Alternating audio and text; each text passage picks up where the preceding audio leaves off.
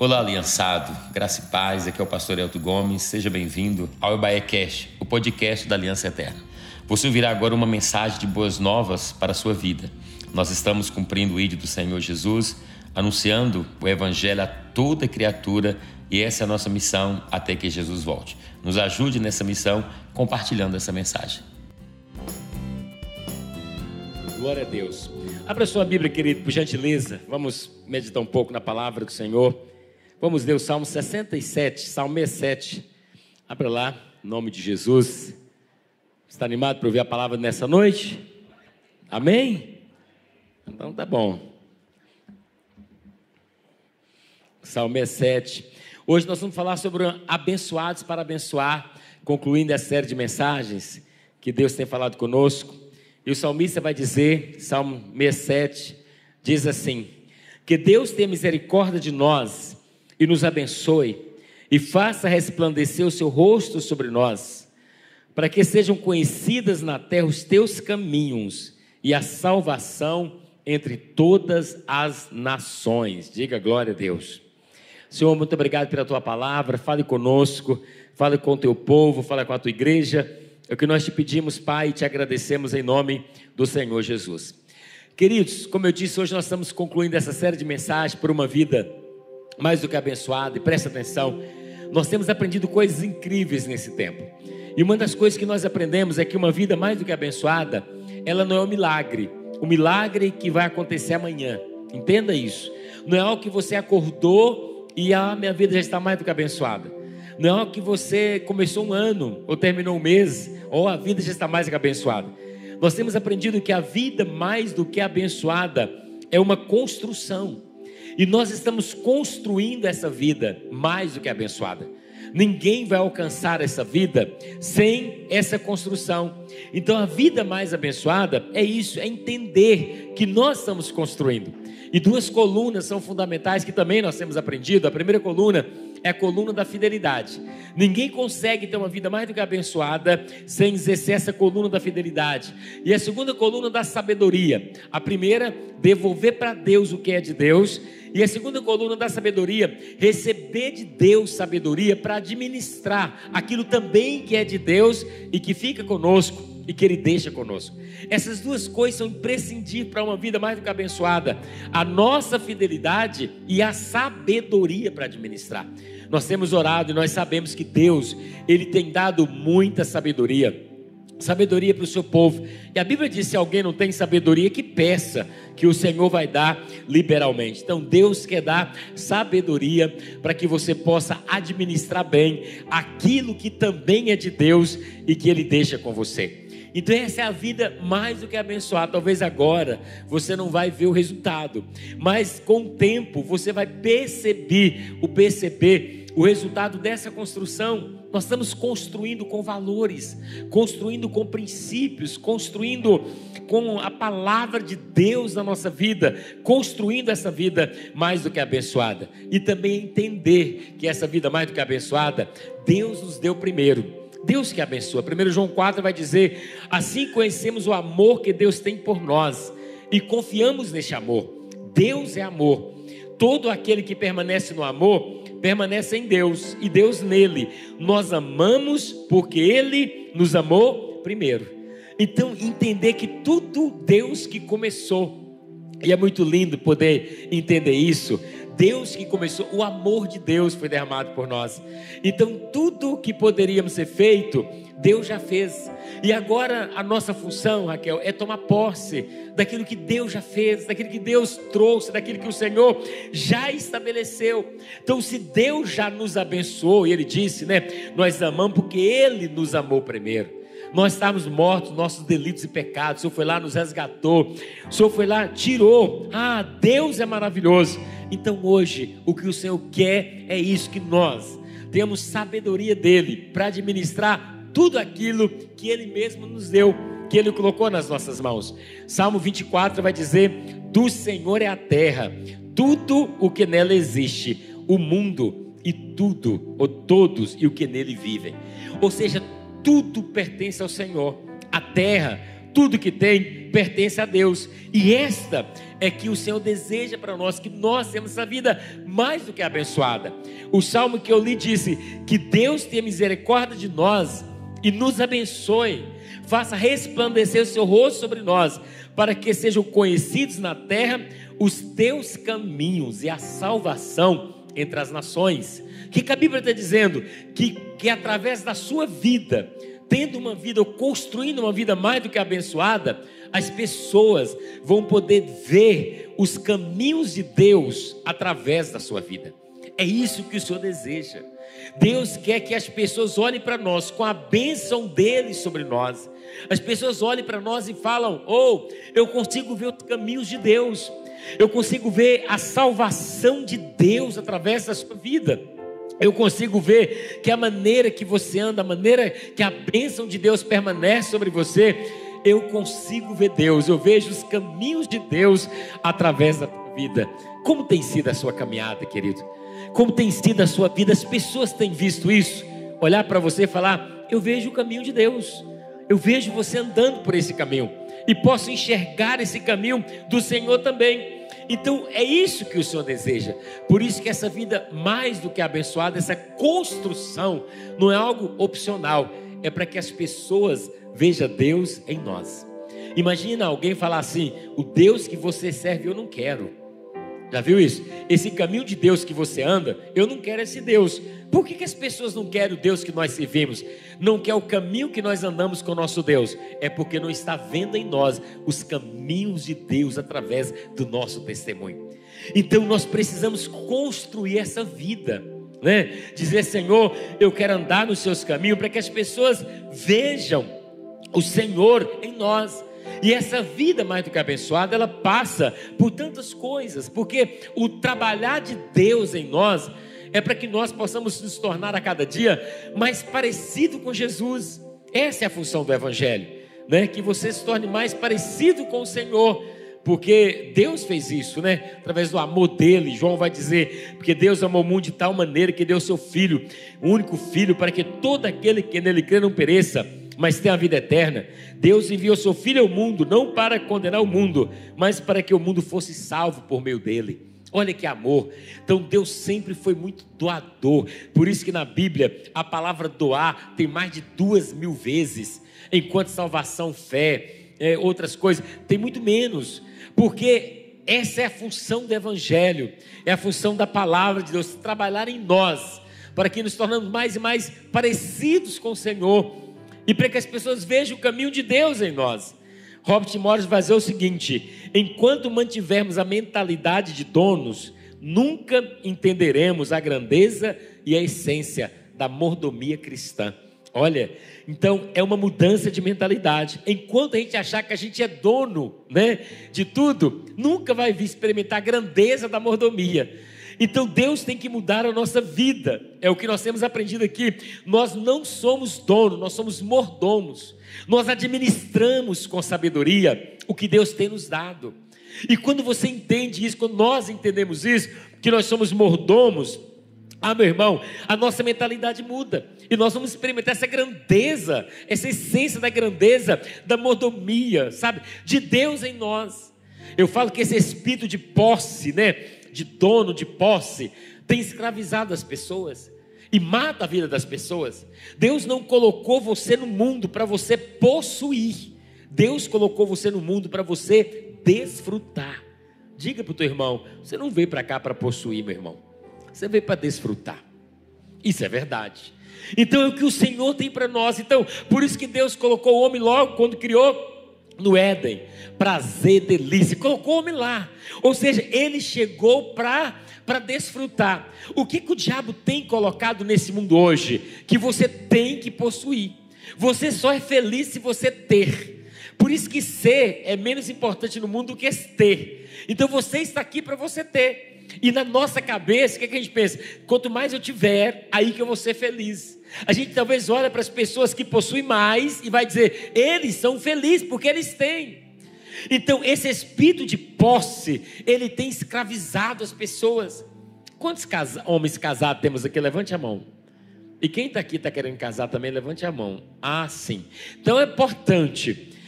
É bom ter uma esposa? Quem concorda comigo aqui que quem é casado é, é maravilha ter uma esposa? Levante a mão. E as mulheres concordam que é muito bom ter esposo também?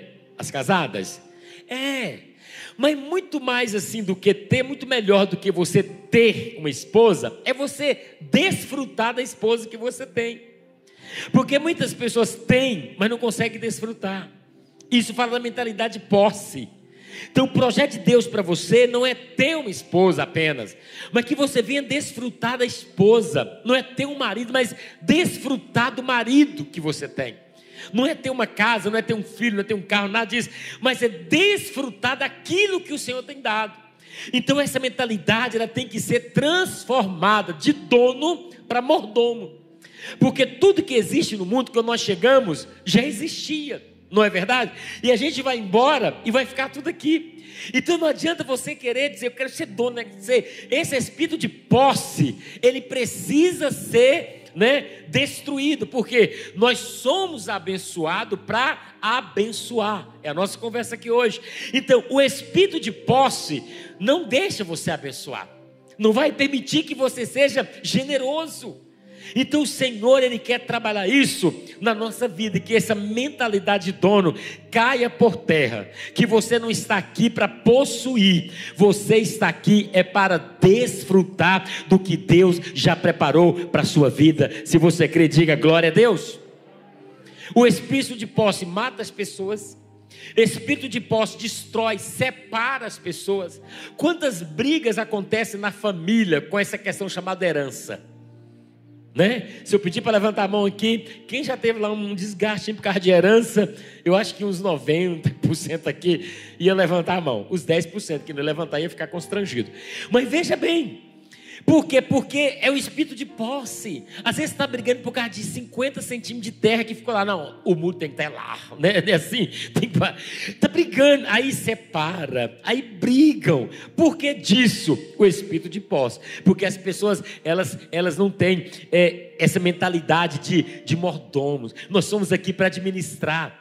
E o próprio Deus vai dar sabedoria para a gente administrar bem. Porque a questão não é ter, a questão é a gente desfrutar. Porque tudo pertence a Deus. O espírito de posse não deixa você devolver dízimo na obra de Deus, não deixa. Ele vai te acusar. O espírito de posse, ele vai oprimir você, ele quer destruir você. Mas quando você entende que você é mordomo, você não tem dificuldade. Você fala, o que é de Deus, eu devolvo lá na casa do Senhor, e o que também é dele, que ele deixa comigo, eu ainda busco sabedoria nele para que eu possa administrar bem, porque eu vou prestar conta de todas as coisas ao Senhor.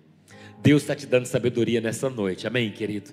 Para você desfrutar de tantas coisas boas que Deus já tem te dado. Deus quer que você seja fiel.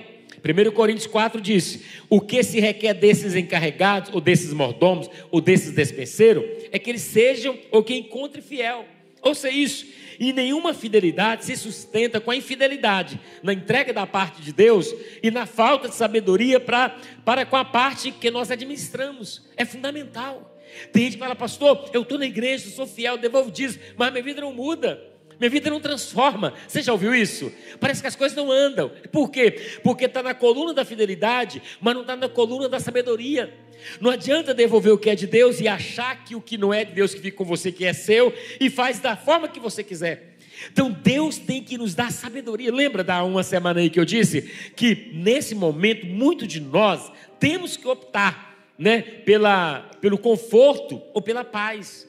E que tem momento na nossa vida que não dá para conciliar as duas coisas. Isso é sabedoria.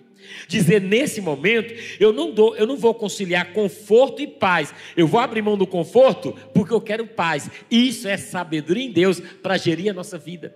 E é isso que Deus tem para nós. Muitas vezes vamos ter que abrir mão. Você já chegou naquele ponto que dá para conciliar conforto e paz. Que Deus te abençoe. A bênção de Deus está. Tá bom, gente? Precisa fazer essa escolha.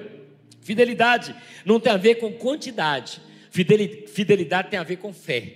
Isso é que eu acho incrível quando fala de dízimo, né? Porque quando a Bíblia fala 10%, eu acho isso fantástico, a décima parte. Porque ninguém dá mais, ninguém dá menos. Aquele que ganhou mil deu cem, quem ganhou dez mil deu mil.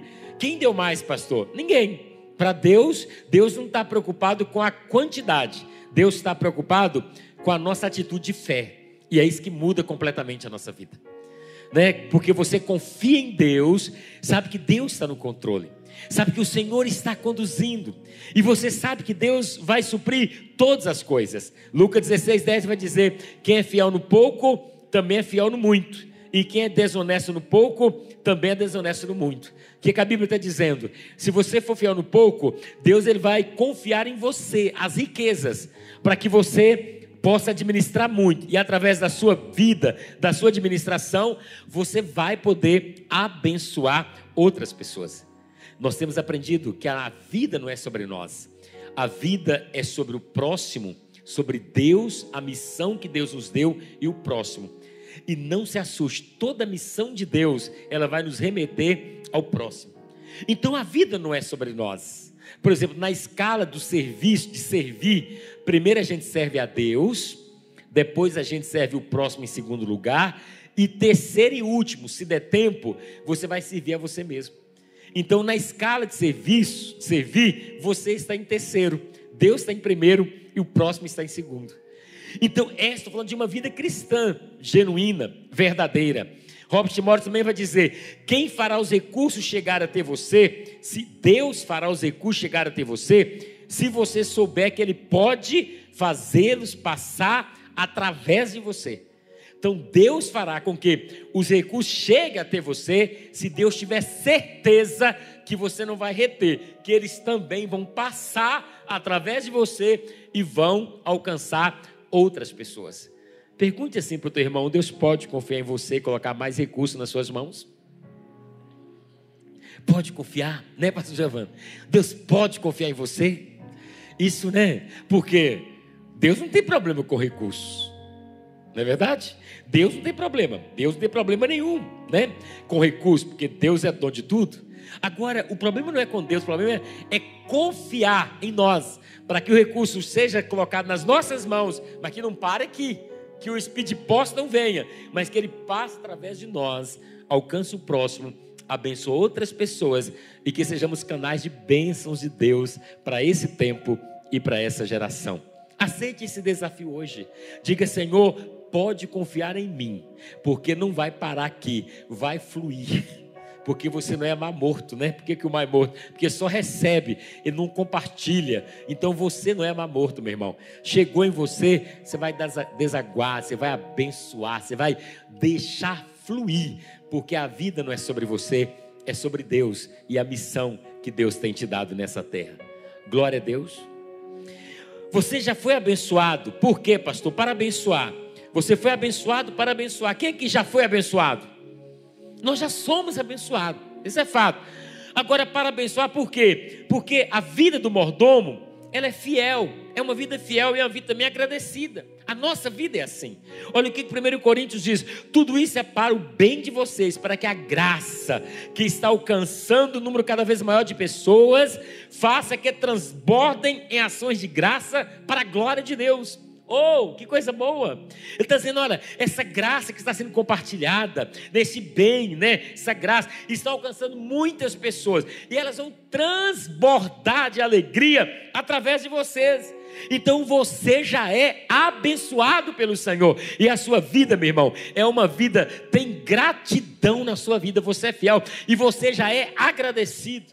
Nessa série de mensagens teve uma muito especial que eu gostei, o grande lucro quando nós falamos sobre, sobre o contentamento, sobre a satisfação. Oh, aquilo é tão poderoso, né? Aquilo é muito interessante. A vida agradecida, ela passa pelo contentamento. Então, eu posso abençoar outro, por quê? Porque eu sou agradecido. E a gratidão é coisa incrível, né? A gratidão, ela abre porta do milagre de Deus na nossa vida. Toda pessoa grata tem uma porta aberta de milagres. Agora, toda pessoa ingrata é terrível. Já viu aquele filho que o pai faz tudo por ele? E ele ainda está com aquela cara que não fez nada, aquela mil, aquela pessoa. Querido, ser grato é uma coisa linda de Deus. Então cultive a gratidão do seu coração, porque você já é abençoado e você pode abençoar as pessoas. Segunda coisa, porque você já é abençoado para abençoar, porque a vida é, você é fiel, você é feliz. Todo mordomo, ele é grato e ele é feliz. Por que, que o mordomo é grato? Porque não tem sentimento de posse.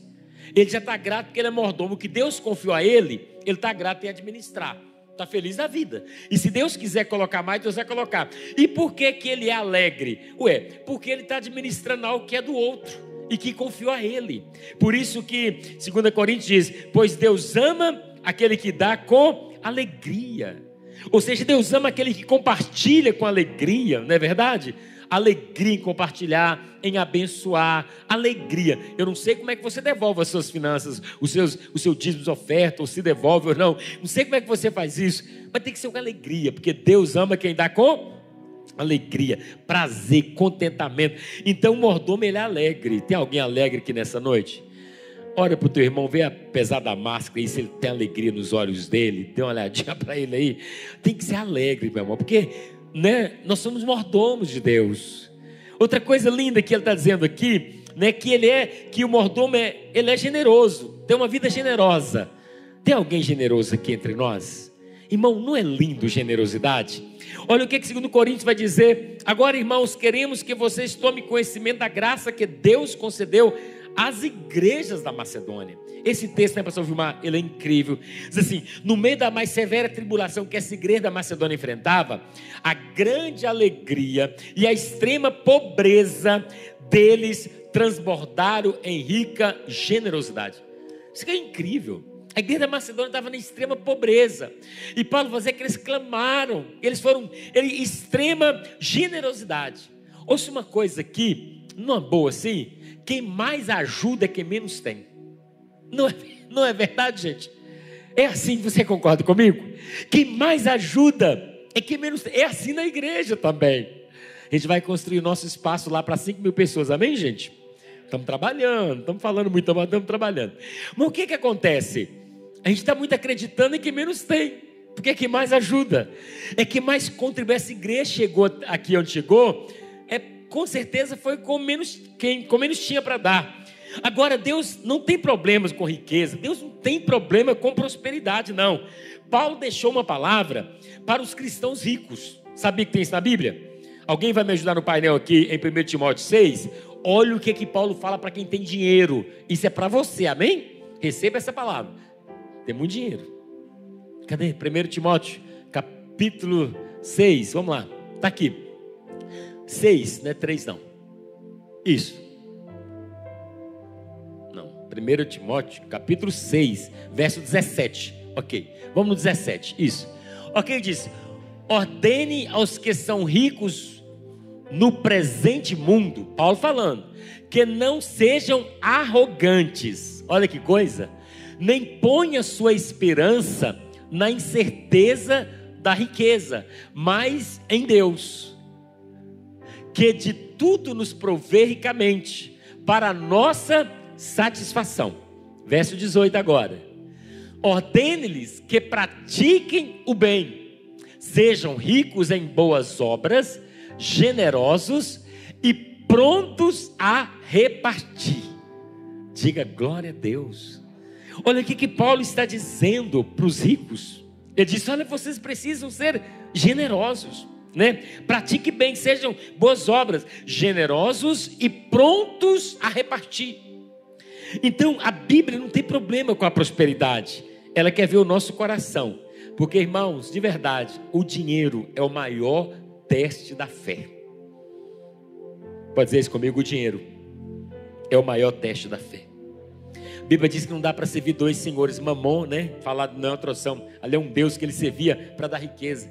O dinheiro, quando, quando a pessoa fala assim, né? Deus pode tudo e o dinheiro compra tudo, está colocando tudo mesmo pé de igualdade.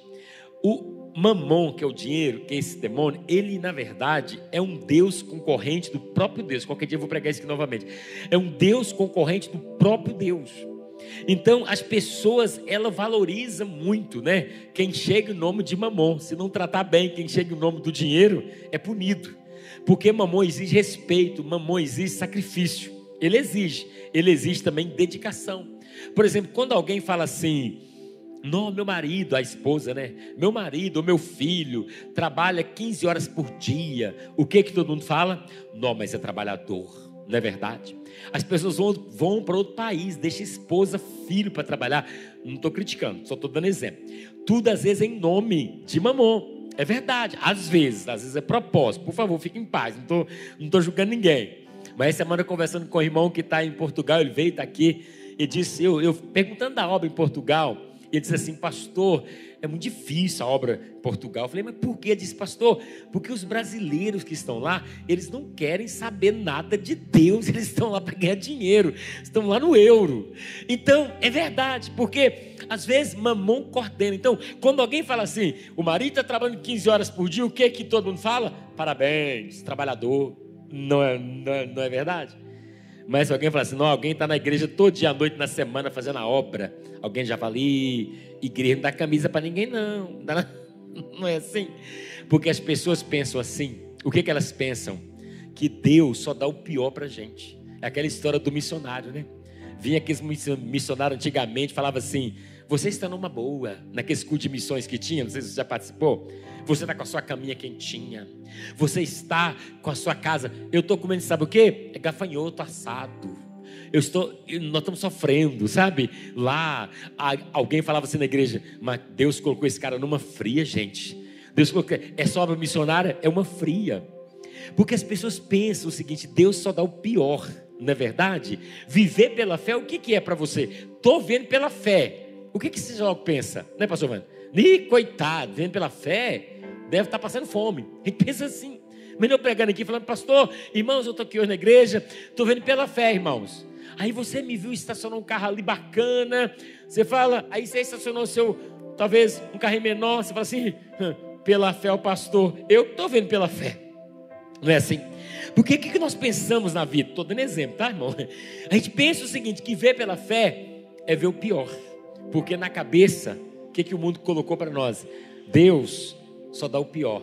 O mundo, o diabo, que dá o melhor. Mas é mentira. É mentira por quê? Porque Deus é dono da prata. Ele tem o melhor para os seus filhos. Mas Ele nunca vai permitir que algo chegue nas suas mãos e vai comprometer o teu coração, comprometer a tua fé. O dinheiro é o teste da fé. Se você sabe lidar com isso, você vai dominar toda a sua vida. Então Paulo está dizendo: vocês que têm dinheiro rico do presente mundo, não seja arrogante. Não ponha sua esperança na incerteza da riqueza, porque é verdade. Hoje você pode ter, amanhã não. Mas em Deus, que dá tudo e provê ricamente para a nossa satisfação. O que, que Paulo está dizendo? Você pode ter o que você tiver, mas a satisfação plena, a riqueza não vai te dar, é Deus que vai te dar. E aí nós pensamos assim, muitas pessoas melhor pensam assim, nó fulano tá bem, porque fulano tá ali, aquela história, a gente vê a pessoa talvez pensa que está bem. Engano. Essas coisas, irmão, a satisfação é só Jesus que pode colocar no nosso coração. Coisas não preenche, bens não preenche, posses nada. É só a pessoa do Senhor Jesus. Então, oro nessa noite para que Deus te dê, te dê muitas riquezas, amém? Que você seja muito próximo em todas as áreas da sua vida, que não falte nada, mas que você nunca esqueça que a plena satisfação só vem da presença de Jesus.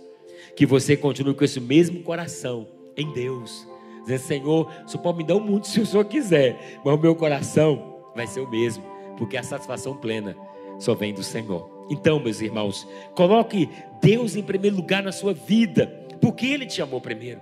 Então coloque a sua vida, seus, suas finanças, Deus em primeiro lugar. Olha o que, que Mateus diz. Jesus disse: busque, pois, em primeiro lugar o reino de Deus a sua justiça. E todas essas coisas vos serão acrescentadas.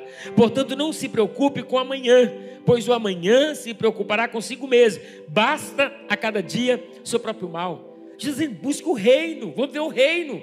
Ele está dizendo, o, o sentimento de posse, ele não deixa você buscar o reino, porque quem, tá, quem tem o, a mentalidade de posse, ele acha que a segurança está na posse.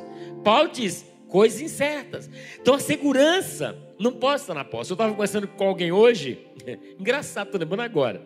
Alguém disse assim, pastor, eu estava numa situação, no meu caso, ele foi fulano ali daquela casa, daquela situação, tá, tá, ele ganhou na loteria um tempo atrás, ganhou mais de 2 milhões e meio de reais. Eu falei, ah, foi, me conta a história então dele. Eu não sabia que eu tinha acertado o prêmio, né? Alguém aqui não levanta a mão. Mas aí, ele, acertou 2 milhões e meio. Mas aí, engraçado, eu falei, mas e aí, foi tudo bem? Ele falou, pastor, mas você não sabe de uma coisa. Aí começou a contar dessa, da vida desse homem, da família. Sabe, que coisa lamentável. Sabe, a destruição, tanta coisa vem acontecendo, com 2 milhões e meio na conta. Eu quero dizer para você que as pessoas confundem às vezes. Talvez até você já pensou, Deus eu não jogo não, mas só acertasse na loteria, Deus eu ia ser feliz demais. A satisfação plena está em Jesus. E quando Jesus traz a satisfação plena para a nossa vida, a prosperidade começa a alcançar as demais áreas da nossa vida, porque tem contentamento e tem bênçãos de Deus sobre a nossa vida. Então coloque Deus em primeiro lugar na sua vida. Por que Deus em primeiro lugar, pastor? É uma questão de honra. Provérbios vai dizer: honra ao Senhor. Por que, que eu honro ao Senhor? Eu tenho aprendido uma coisa na caminhada: quem chega depois tem que honrar quem chegou primeiro. É um, é um princípio. Por exemplo, lá na tua casa, quem chegou primeiro, você ou o seu pai? Quem foi? Seu pai. Então você tem que honrar o seu pai. Quem chegou primeiro, você ou sua mãe? Sua mãe. Você tem que honrar sua mãe. Quem chegou primeiro, foi você ou seu irmão mais velho? Seu irmão mais velho. Então você tem que honrar. Amém? Para encerrar, quem chegou primeiro, você ou Deus? Quem chegou primeiro? Responde para o teu irmão: Foi Deus, meu irmão, que chegou primeiro. Então, se Deus chegou primeiro, Ele é digno de toda honra. Toda honra. A gente precisa aprender isso. Nessa igreja, eu não cheguei aqui primeiro, eu cheguei depois. Na verdade, quando eu cheguei aqui, eu, eu tenho irmãos aqui que já estavam aqui. Eu tenho muito que honrar esses irmãos. E tem que honrar a história de quem veio primeiro, desses pastores que vieram. Eu seria muita seria muita incoerência e falta de, de sabedoria dizer, ó, oh, é por causa do pastoreio. Não, teve gente que chegou primeiro. E ouça uma coisa: sempre é mais difícil para quem chega primeiro.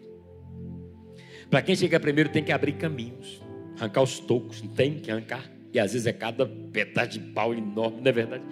Quem chega primeiro é muito difícil, abre caminho. Então, quando a gente chega depois, a estrada já está pavimentada às vezes até asfaltada já, né?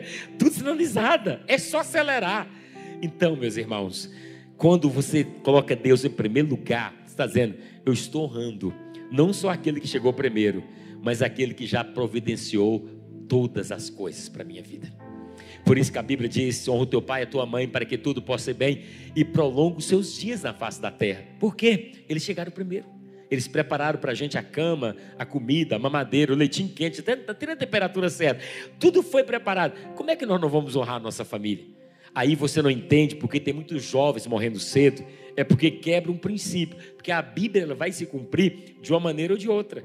Ou ela vai cumprir para o nosso bem, ela vai se cumprir para a nossa destruição. Então, se eu honro, eu vou ver muito, vou ser próspero. Se eu não honro, eu vou ver pouco e vou morrer cedo. É simples assim, não tem saída. Então, temos que buscar o Senhor, né? Temos que estar e também estar preparado para a grande prestação de contas. Olha o que que Jesus disse. Depois de muito tempo, o Senhor daqueles servos voltou e acertou contas com ele. Pois a quem tem, mais será dado e será uma grande quantidade. Mas a quem não tem, até o que tem, lhe será tirado. Ou seja, nós temos que viver com esse pensamento. Qual, pastor? Que nós vamos prestar conta ao Senhor de tudo que nós temos. O dinheiro que entra nas nossas mãos, nós vamos prestar conta dele. Vamos ou não vamos? Pastor, peguei 15 reais lá. Um dia Deus vai falar: como é que você administrou? Porque é dele, ele é o dono, nós somos mordomo. Não, o dinheiro é meu, eu faço o que eu quiser. Não, você é mordomo, você administra para alguém que um dia vai chegar e pedir conta. Isso te assusta? ou isso te acalma? Isso é verdade. Então é nossa responsabilidade. Então Paulo vai dizer isso para nós o tempo todo. Ele diz lá em Filipenses: não que esteja procurando ofertas, mas o que, o que pode ser creditado na conta de vocês. Recebi tudo o que tenho, é mais do que suficiente. Estou amplamente suprido agora que recebi de Epafrodito os donativos que vocês enviaram, falando da igreja de Filipos. Elas são uma oferta de aroma suave, um sacrifício aceitável e agradável a Deus. O lindo da Bíblia é que desde o início, Deus sempre colocou essa questão de oferta, de irmãos abençoar, de, da fidelidade, como algo parte daqueles que servem a casa do Senhor. Deus sempre fez isso. Por que, que Deus fez isso? Não fosse o governo? Não, Deus fez isso não é por uma questão financeira, é um trabalhar em nós de generosidade, trabalhar em nós de, de abertura, para que o Senhor pudesse confiar em nós e que as riquezas chegassem até nós e não parassem em nós e pudesse alcançar, ou seja, que Deus nos abençoasse para que nós pudéssemos abençoar outras pessoas também. Esse é o maior desejo de Deus, projeto de Deus. Tem um texto na Bíblia que a Bíblia diz assim: que Deus tiraria da mão do ímpio e colocaria na mão do justo. Já leu esse texto? Imagina Deus tirando da mão do ímpio, né, que investe no carnaval, que não tem nada a ver com a obra de Deus, que investe nessas paradas gay da vida, desse trem que, que, não, que não glorifica o nome do Senhor, que investe na destruição. Imagina Deus pegando tudo isso e falando: Eu vou colocar na mão do justo, porque o justo vai investir numa obra que transforma vidas e que prepara pessoas para a eternidade. Pergunta para teu irmão mais uma vez, por favor, diga para ele assim: Deus pode confiar em você. Olha que lindo. Deus pegar muitas riquezas e pôr nas suas mãos, mas muita. Você ia falar o quê? Pastor El, vamos, vamos fazer essa obra. Vamos abrir umas 30 igrejas todo mês. Pastor Vilmar está ali para fazer a documentação. Vamos pregar, vamos enviar missionários. Vamos fazer a obra de Deus. Semana passada eu estava negociando imóvel em nome do ministério. Falar aqui, né? O irmão vendendo imóvel, uma pessoa, nós fomos lá negociar. Aí, tanto, tanto. Aí fiz uma proposta, né? Falei, ó, a gente pode pagar dessa maneira. Pagamos lá, tamo, vamos parcelar 20, 40 e tantas parcelas de 5 mil reais. 200 e poucos mil imóvel. Ele falou, não, vamos fechar, fechamos o imóvel. Mas eu fiquei pensando assim, gente, né? Por que tem que ser tão dolorido às vezes? Porque tem que ser tão difícil às vezes? Por quê? Porque muitos ainda não entenderam que a obra precisa avançar, precisa crescer. Amém, gente? Então, a obra de Deus, ela precisa avançar. E eu penso de verdade que Deus quer prosperar cada um que está aqui nessa noite. Por que, que você pensa assim, pastor? Por uma coisa, Deus falou para nós que nós faríamos uma obra grande, ganharia milhões de almas. E eu tenho convicção que para você ganhar milhões de almas, você tem que ter milhões de reais. Então, como é que Deus manda você fazer uma coisa e não te dá recurso para fazer aquilo que Ele mesmo mandou? Então, eu chego na conclusão que, que Deus deu a promessa, quer fazer e Ele vai gerar entre nós recursos, levantar muitas pessoas fiéis e muito próspera, para quê? Para serem generosas, para investir na obra de Deus neste lugar. Se você quer ser uma pessoa, fala: Senhor, eis-me aqui. Eu quero ser essa pessoa também. E finalizando, Filipenses 4,19 diz: O meu Deus suprirá todas, todas as necessidades de vocês, de acordo com as suas gloriosas riquezas em Cristo Jesus. Fala comigo, todas todas as necessidades. Deus irá suprir cada uma delas. Você recebe essa palavra nessa noite? Eu não estou falando de dinheiro hoje, estou falando de princípios que mudam completamente a nossa mente. Mudou a mente, muda completamente a nossa história e a nossa caminhada. Fica de pé, deixa eu orar por você, abençoar.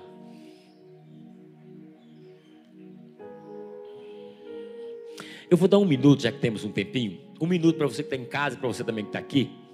Você que participou dessa série, pelo menos uma vez ou duas vezes, você que ouviu, você vai compartilhar, pastor, eu vi hoje a primeira vez. Então você vai falar o que você aprendeu hoje. Então pega o teu irmão que está do seu lado aí, compartilha com ele pelo menos uma coisa que você aprendeu nesses dias, tá bom? Se não aprendeu nada, eu vou fazer um intensivo das sete semanas. Converse com ele e vai lá. O que Deus falou com você hoje? Aprendeu alguma coisa? Deus falou alguma coisa com você? Converse aí com a sua esposa, com a sua esposa. E aí, Ju?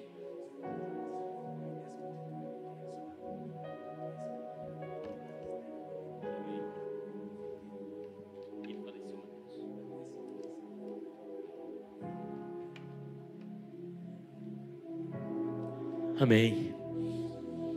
Aprendeu alguma coisa? Valeu a pena?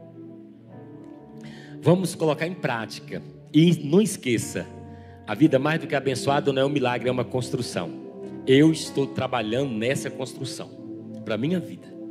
Eu trabalho no meu casamento, como pastor, eu quero ter uma vida abençoada no sentido do pastoreio, então eu estou construindo isso, colocando alicerces para isso. Eu quero ter uma vida abençoada com a minha saúde, eu tenho que construir isso. Então a gente precisa construir financeiramente, nós temos que construir. Eu não sei o que você precisa demolir hoje e o que você precisa levantar, mas decida hoje: eu vou levantar colunas, porque eu quero ter uma vida mais do que abençoada em nome de Jesus e a tua vida mais do que abençoada, ela vai poder abençoar outras pessoas. Imagina os teus filhos, quanto que você não vai poder abençoar os seus filhos. Por isso que o salmista disse aqui, né? Que a bênção de Deus, o texto que eu li para você, que ele disse o seguinte: porque Deus, que Deus tenha misericórdia de nós, e Deus nos abençoe e faça resplandecer o seu rosto sobre nós, para que sejam conhecidas na terra os teus caminhos e a sua salvação entre todas as nações. Deus quer te abençoar para que as pessoas olhem para você e vejam o caminho de Deus na tua vida. E fale, eu quero esse Deus que esse menino está servindo aí, ó. eu quero esse Deus que esse jovem está servindo. Eu quero esse Deus, porque eu vejo ele andando no caminho de Deus. Eu vou andar também. A bênção de Deus faz isso em nós. Faz ou não faz? Feche seus olhos então. Vamos orar, agradecer o Senhor nessa noite. Agradeço, Senhor, agradeço o Espírito Santo de Deus. Peça a Deus para mudar a sua mente. Talvez o sentimento de posse tenha roubado a sua paz. Talvez o sentimento de posse tenha levado você à comparação e ao não contentamento. Talvez o sentimento de posse tenha levado você a, a sabe, a sofrer. Talvez você olhe para a tua vida e pensa assim: mas eu não tenho nada, eu não tenho nada, eu não consegui nada. Quantas pessoas pensam assim? É o sentimento de posse que está oprimindo, meu irmão. Sabe, você não veio para possuir, você veio para desfrutar. Então, desfrute a satisfação em Deus e as demais coisas Deus vai acrescentar. Deus vai fazer. Pastor, mas eu preciso ter uma casa. Eu sei. Ou João de Barro tem a casa dele, você não vai ter a sua? Você entende como é que é? Isso não é problema, não. É, é Deus que vai fazer. Descansa no Senhor. Deus está cuidando de tudo, encontra satisfação em Deus. Porque se a satisfação em Deus chegar na sua vida, as demais coisas, meus irmãos, tudo, elas serão acrescentadas. Deus vai colocar cada coisa no devido lugar, no tempo certo. E você vai buscar Deus em primeiro lugar, e todas as demais coisas vos serão acrescentadas. Ore a Jesus aí no seu lugar. Qual é o primeiro lugar? Deus vai acrescentar o esposo, a esposa. Deus vai acrescentar o filho, a filha. Deus vai acrescentar prosperidade. Deus vai acrescentar o que comer, o que vestir, onde morar. Deus vai acrescentar paz. Deus vai trazer tudo, porque Ele é dono de tudo. Mas você precisa colocar Deus em primeiro lugar. Dizer, Senhor, Senhor que, que é o governo da minha vida, essa coluna da fidelidade, essa coluna da sabedoria, elas estão sendo edificadas, Senhor. E Deus vai acrescentar tudo no tempo certo, porque Deus é fiel. Pai, eu te agradeço nessa noite, meu Pai, por essas semanas incríveis que nós estamos aprendendo sobre construção de uma vida mais do que abençoada. Obrigado porque o Senhor tem nos ensinado coisas lindas nesse tempo. Eu oro para que possamos praticar a cada dia, construir essa vida e logo, logo veremos o resultado dessa plantação. Senhor, cuida deste homem, dessa mulher, Senhor. Abençoe mesmo, muda a mente. Renova, Senhor, em tudo, com a tua bênção, Senhor. Cada família que está aqui nessa noite, possamos entender que não estamos aqui para possuir. Deus, tudo pertence ao Senhor. Estamos aqui para desfrutar das bênçãos do Senhor, para desfrutar, Senhor, da provisão, do amor de Deus, que o Senhor já derramou sobre nós. Isso, Pai, lança fora a ansiedade. Isso lança fora a insegurança, a depressão, o estresse. Isso, Senhor, nos liberta de tanta coisa, Senhor. Traga libertação nesta noite. Não é mamão que manda na nossa vida. Não é o dinheiro que controla o nosso humor, não. Quem controla a nossa vida é o Senhor. E o Senhor é dono de tudo e de todas as coisas. É o Senhor que nos mantém a satisfação completa. Vem da presença do Senhor. E nós oramos nessa noite, Pai.